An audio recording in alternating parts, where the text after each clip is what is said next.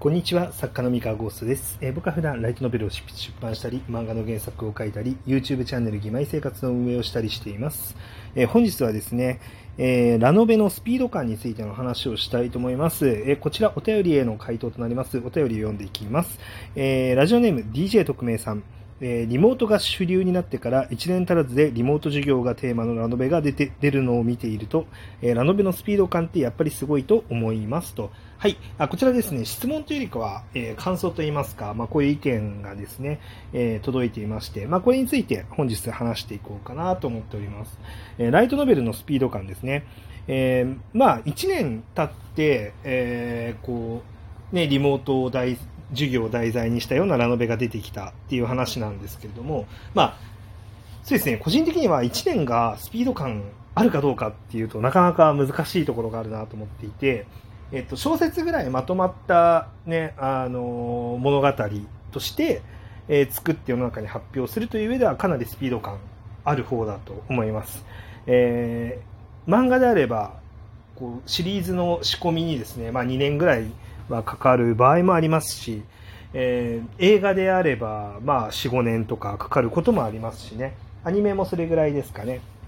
ねなかなかこう企画を立ち上げてから実際に世の中に出るまでっていうのはだいぶタイムラグがあるものだったりするんですけれども、まあ、その点ライトノベルは確かに1年ぐらいでねあの出てくるということで、まあ、スピード感があるというところでね、まあ、ただまあスピード感だけの話をすると、まあ、実はウェブ小説とかだったら3日後にはあの上がってきたりとか、えー、ツイッター漫画とかだったらね、まあ、2日3日とかでね上がったりとか YouTube とかもそうですよね。めちゃめちゃ早いあのスパンで今ちょっと世の中がこう流れているので、まあ、1年っていうのがね、まあ、果たして今の時代早いのかっていうところは、まあ、ちょっとなかなか難しいところがあります。まあ、ただね、あの、ライトノベルぐらいまとまった物語の形で世の中に出てくるっていうのは、ライトノベルが、まあ、一番早いのかなっていうのは、個人的にも思いますね。うん。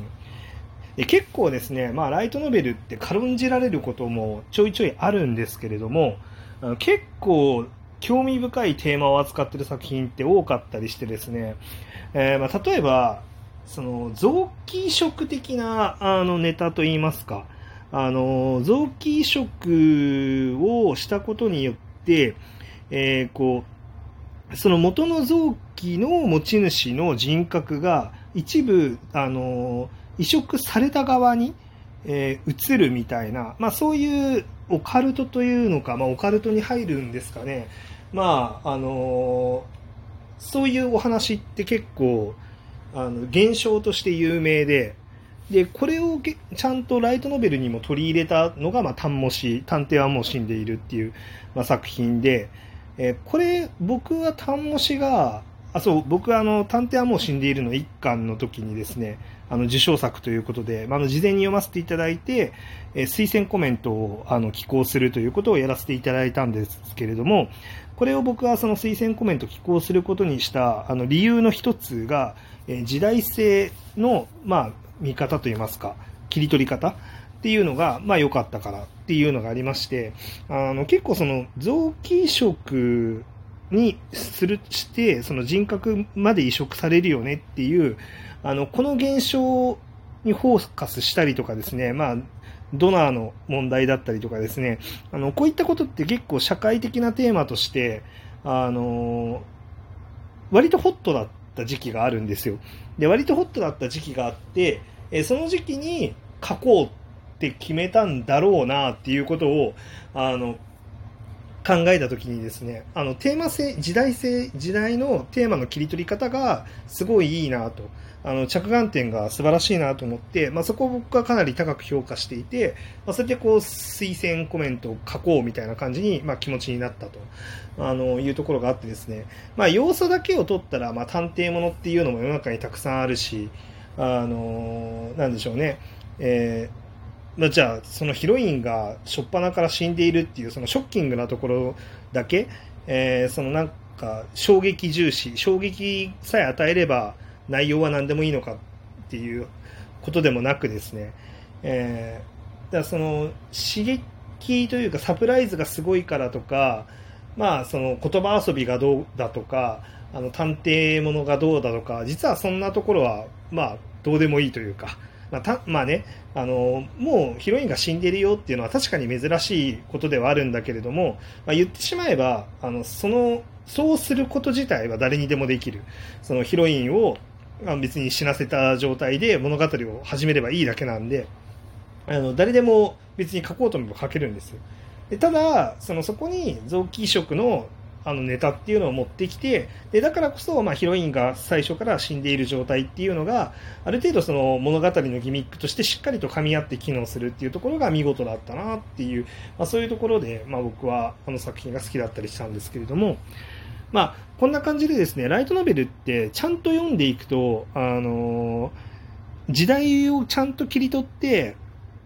テーマにして書いてるっていう作品は結構あるんです。例えばその最近アニメになってましたけど、あの月とライカと吸血鬼っていう、まあ、吸血鬼って書いてノスペラトゥって読むんですけど、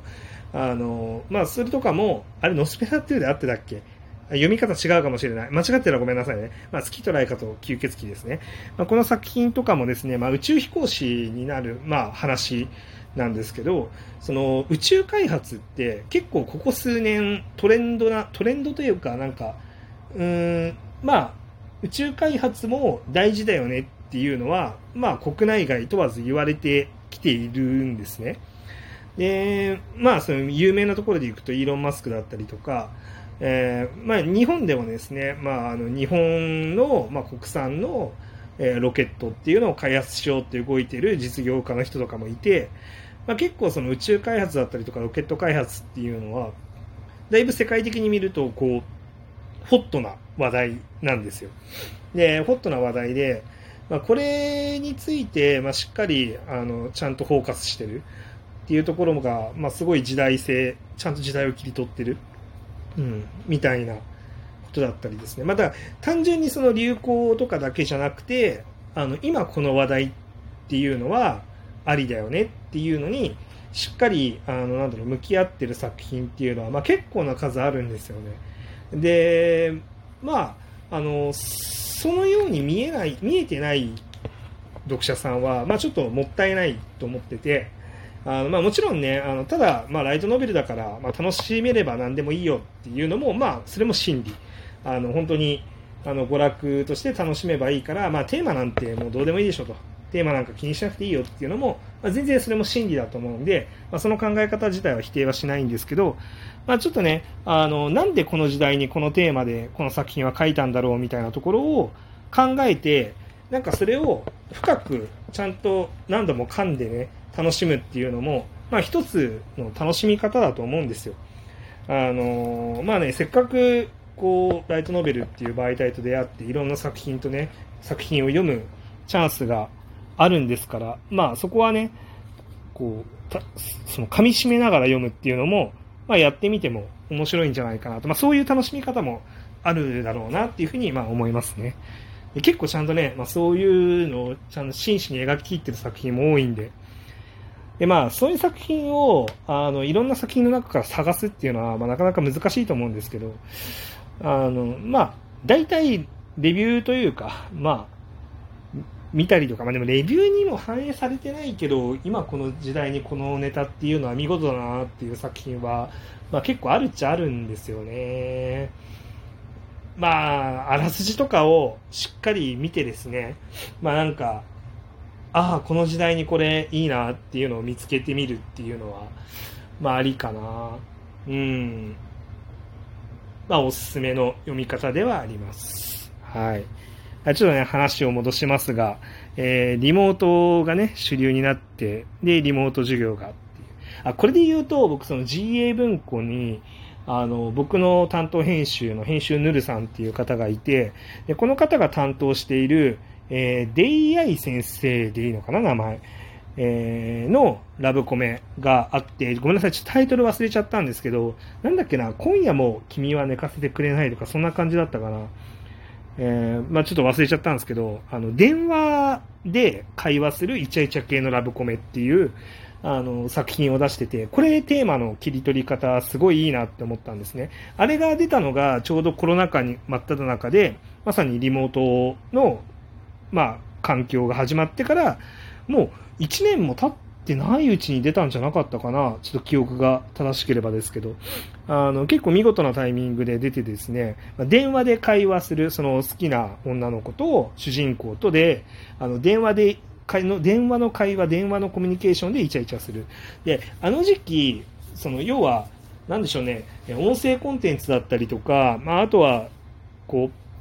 う、なんだろうな、まあ、直接会えないけど、何かコミュニケーションを取ろうっていうことで、まあ、ズームだったりとか、電話でコミュニケーションを取るっていうのが、まあ、結構多かったと思うんですよね。で、えー、まあ、恋人がいる人は、まあ、多分電話でめちゃめちゃコミュニケーションを取ったと思いますし、恋人がいない人にとっては、きっと恋人同士は電話でこうやって会話してるんだろうなっていう妄想を、たぎ、あの、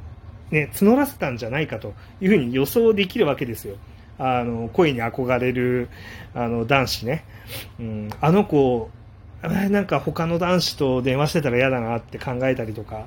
まあ、あの、ね、あの子とこうやって電話して、なんか楽しく話せたらいいのにな、みたいなことを、結構憧れとしても考えててもおかしくないなっていう時期だったんですよね。まあ、だから、あの、で、で、しかも、ライトノベル業界自体が、まあ、ラブコメのしかも1対1のラ、あの、あ、イチャーマのラブコメみたいなのが、まあ流行ってる、一番流行ってる時期だったと思うので、まあ、そのタイミングで、まあ電話っていうところに、あの、フォーカスして、そこに絞って、あの作品を出すっていうのは、すごい意義のある出し方だなって、まあ僕はあの時感じたんですよね。まあみたいな感じで、まあ結構ライトノベルってよく見てみると、あの、時代を切り取ったいい作品っていうのはたくさんありますので、まあね、これ聞いてる方もね、そういう視点で、なんかこう、あらすじとかを読んでみるのも楽しいんじゃないかなって思いますので、おすすめですという、そういうお話でした。はい、今日の話は以上です。それでは。